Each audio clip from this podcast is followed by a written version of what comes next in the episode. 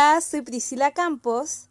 Te quiero dar la bienvenida a nuestro podcast, en el cual esperamos generar un espacio de discusión y análisis sobre incidentes críticos basados en experiencias de agentes de la educación. Nuestro podcast lleva por nombre Tu tanta falta de evidencia. ¿Por qué se llamará así? Ahora lo sabrás.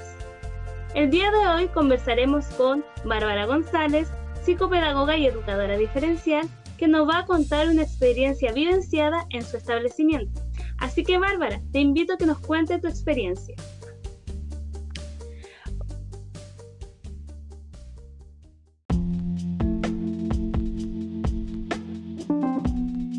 Hola, gracias Priscila por invitarme a este espacio de experiencias vivenciales en el área educativa. Gracias a ti por aceptar conversar con nosotros.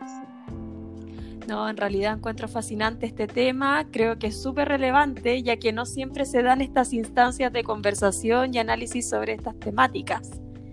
Pero bueno, enfocándonos en mi caso, haré referencia a una situación en particular que ocurrió el primer año que ejercí como psicopedagoga en un establecimiento sin pie, donde yo era la única profesional encargada de asistir a los y estudiantes con él. O sea, tú eras la única, ¿no había nadie más? No, no había nadie más. Era yo y mis pensamientos. Oye, Bárbara, y bueno, para eh, centrarnos en lo que el tema de hoy, cuéntanos, ¿cuál fue tu incidente crítico? ¿Qué te pasó acá? Bueno, la verdad es que se acercaba el cierre de año y dentro de una reunión pedagógica con los profesores jefes involucrados, UTP, se me ocurrió proponer una especie de incentivo positivo para los niños, considerando que nunca o en realidad escasamente son premiados por alguna virtud, ¿ya? Eh, bueno, las personas que estaban presentes consideraron que era una súper buena idea y por lo mismo acordamos entregar un diploma y un regalo a cada niño que participara del plan psicopedagógico. Inclusive UTP se encargó de conseguir los insumos necesarios, y todo lo que requiriera eh, este proceso de cierre de año para estos niños. Bueno, la cosa es que al pasar los días, el director se dio por enterado, pero se mostró súper molesto conmigo. ¿Pero por qué se mostró tan molesto? ¿Que no quería que le premiaran a los niños? ¿Qué pasó ahí? claro, yo en realidad eh, no entendía mucho en ese momento, pero al parecer fue porque no le comenté eh, yo la idea. No, no fui a su mm. oficina ni nada de eso. Entonces, eh, se lo constató TP, pero aún así me llamó a su oficina para mostrarme su evidencia, señalando que se sentía pasado a llevar y que era insólito que premiara a los malos estudiantes, frase que desde mi parecer no corresponde. Claro, porque, o sea, es como tú estás haciendo una acción buena y, esperas también que lo reciban de buena manera. Claro, eh, yo igual le intenté explicar que mi intención jamás fue pasarlo a llevar y que por lo mismo había decidido conversarlo en una reunión pedagógica con los profesores jefes y UTP. Pasó un rato y me dijo que retomara mis funciones. Estaba en eso y de verdad que de repente me manda a buscar por segunda vez para conversar nuevamente la situación. Pero esta vez ya no estábamos solos, sino que estábamos en presencia de UTP, quien reconoció que había apoyado mi idea, pero en la bitácora de la reunión de ese día no estaba explícito el acuerdo, ni tampoco estaba firmado por ella el documento que yo le había formulado con esta idea. Entonces, nada de lo que teníamos como evidencia contaba como ello, por lo que se daba desentendido del tema. El director UTP igual mostró su apoyo de forma inicial, ¿ya? Pero el director nuevamente mostró su desaprobación porque exponía que se sentía pasado a llevar y por lo mismo me vuelve a solicitar que retome mis funciones. Claro, entonces te, te llamó ya dos veces más encima con la UTP, entonces debe haber sido algo súper eh, potente, algo que debe haber molestado mucho el director. Sí, pero este no es el fin. Cuando yo pensaba que todo estaba dicho con este tema, me llamó por tercera vez. ¿Tercera vez? Bárbara, ¿tercera vez? Sí, tercera vez. Pero esta vez fue en presencia de UTP y además la sostenedora, en lo que claro repitió el mismo discurso, pero esta vez agregó que le parecía inaceptable que no se respetara como autoridad frente a estas decisiones pedagógicas. Por lo que la sostenedora, al no ver evidencias concretas que me respaldaran, me indicó que una próxima vez podría ser hasta una causal de despido, lo que obviamente me generó muchos conflictos internos. Claramente, claramente, porque como te digo, de pasar algo bueno, una idea fantástica, yo lo considero fantástica, pasar a algo así ya grande. Y al final, Bárbara, ¿qué pasó con UTP? Que te habían respaldado la idea en un principio. Según lo que tú mencionaste, ¿estaban de acuerdo con este incentivo?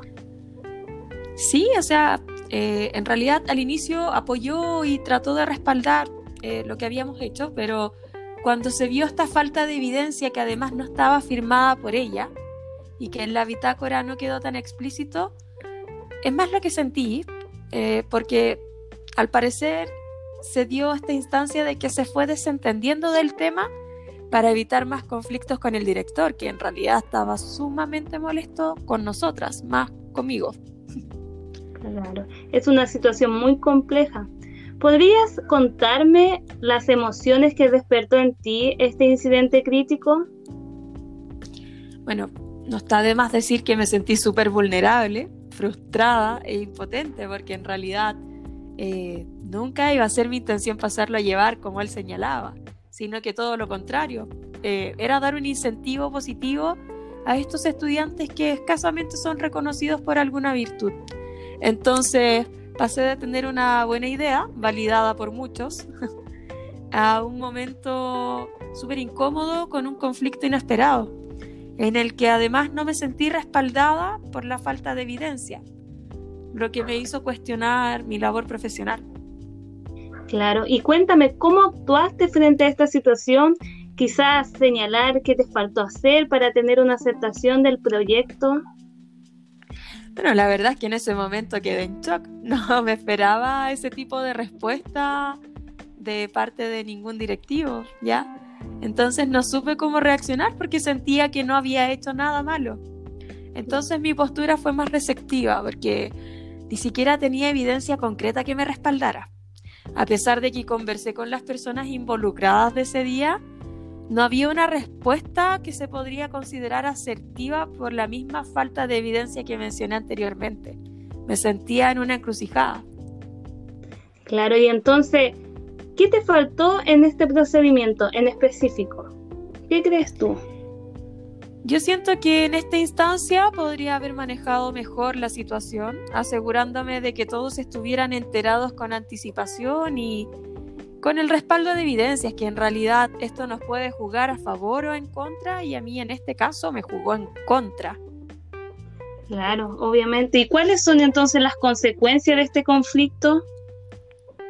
Afortunadamente al término de este conflicto acordamos que se iba a llevar a cabo la, idea propuesta al inicio, que era lo que todos esperábamos, pero que para una próxima vez debería tener en cuenta el conducto regular que rige el colegio al momento de formular nuevas propuestas o programas con fines educativos.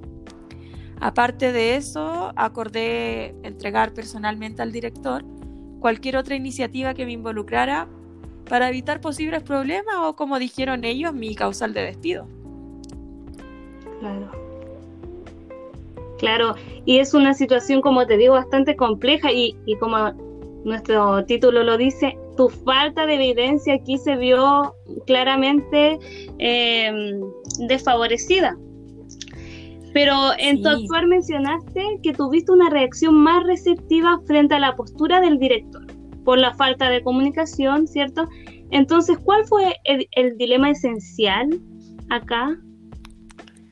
Bueno, en esta instancia yo sentía que era una situación súper compleja, de verdad no esperaba estar en, esa, en ese alcance, ni, mucho menos estar eh, en una discusión con el director, porque estaba insegura con cualquier reacción que naciera de mi parte. Yo no estaba hablando con un simple colega, sino que estaba involucrada en un conflicto con lo que se supone que es la autoridad máxima del colegio por lo que tampoco podía ser impulsiva en mi actuar y bueno, lamentablemente no contaba con la evidencia necesaria de respaldo para poder defenderme, por así decirlo, ¿ya? Lo que generó otra inquietud en mí por mis prácticas pedagógicas que quizás fueron pocas minuciosas en este sentido. Claro. Y frente a este incidente crítico que tú mencionas, me imagino que ha generado una visión diferente. Obviamente yo creo que a partir de esto tú generaste nuevos aprendizajes. Uf, sí, muchos. De verdad que todas las experiencias cuentan como aprendizaje. Exacto. Y tú dices que muchos, tuviste muchos aprendizajes. ¿Nos podrías contar qué aprendizaje puede rescatar de este acontecimiento o qué aprendizaje puede rescatar?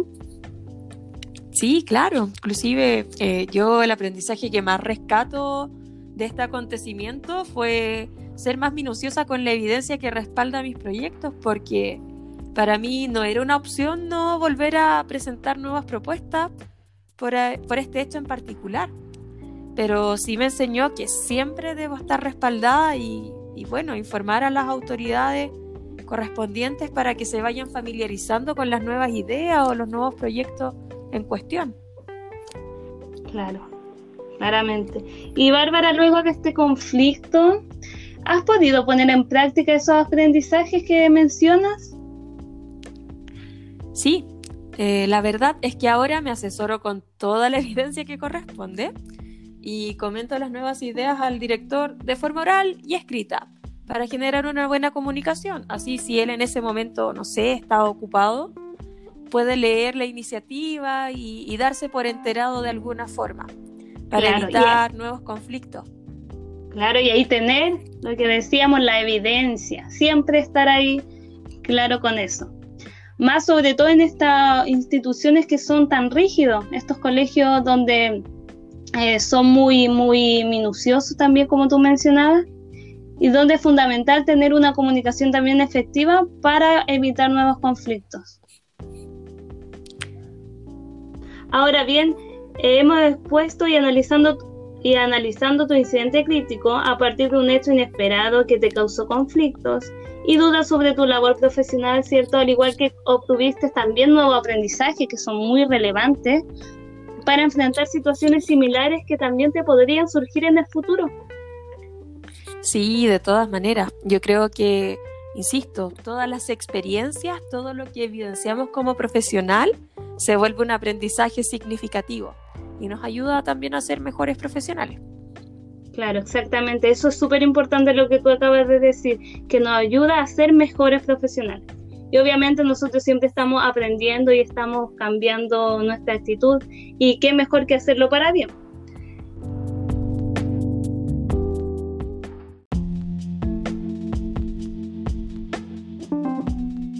Entonces, recapitulando, ¿podrías señalar, comentarnos o quizás sacar tus conclusiones sobre este incidente vivido?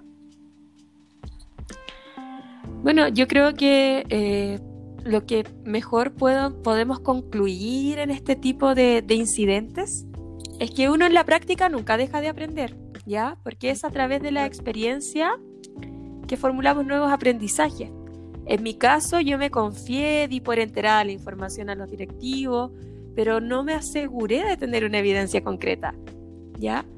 Eh, donde, claro, se puso en duda el objetivo o la práctica que se estaba llevando a cabo solo por no estar bien justificada, provocando una comunicación poco efectiva que además afectó el ambiente de, el ambiente de trabajo. Y claro, también generó algunos conflictos a nivel de aprendizaje porque él se pudo haber negado a no, a no concluirla. Menos mal, llegamos a, una solución y pudimos resolverlo como equipo de trabajo. Así que yo siento que esta experiencia ayuda a comprender que la escuela debe funcionar en base a la unidad y la buena comunicación, que como dices tú, debe ser efectiva de todas maneras. Exactamente, la comunicación es fundamental en todos los procesos, no solamente en la educación, en todos los trabajos, en todas las profesionales, las profesiones, incluso en, en todas las relaciones humanas. Es súper importante una comunicación efectiva. Y también diciendo eh, o abarcándonos acerca de la experiencia que tú mencionabas, es cierto que La falta de experiencia también nos hace cometer este tipo de errores. Sin embargo, son estos errores los que nos permiten aprender y cambiar nuestra conducta. Como en tu caso que aprendiste que la evidencia debe ser considerada como una parte importante, muy importante en el proceso de enseñanza, más si se tratan de nuevos proyectos. Y también eh, lo que tú mencionabas y lo que hemos hablado varias veces, la comunicación efectiva. Sí, estoy completamente de acuerdo con lo que mencionas, porque en realidad, por muy estructurado que sean los colegios, la base de un buen proyecto o de un buen fin educativo es la comunicación y también cómo nos eh, estructuramos o organizamos con nuestros equipos de trabajo. Así es. Sí, Bárbara, muchas gracias por poder contarnos tu experiencia, por poder eh, ayudarnos quizá a comprender también lo que es un incidente crítico y también por tu tiempo. Así que eso, Bárbara, te dejamos invitada también para que puedas escuchar los siguientes episodios. Y gracias una vez más. Muchas gracias a ti, Priscila, por la invitación y de verdad, un gusto. Hasta luego. Estamos concluyendo el podcast de hoy y recuerda, tu tanta falta de evidencia te puede jugar una mala pasada. Espero hayas aprendido de esta experiencia. Gracias Bárbara por contarnos tu testimonio. Hasta pronto.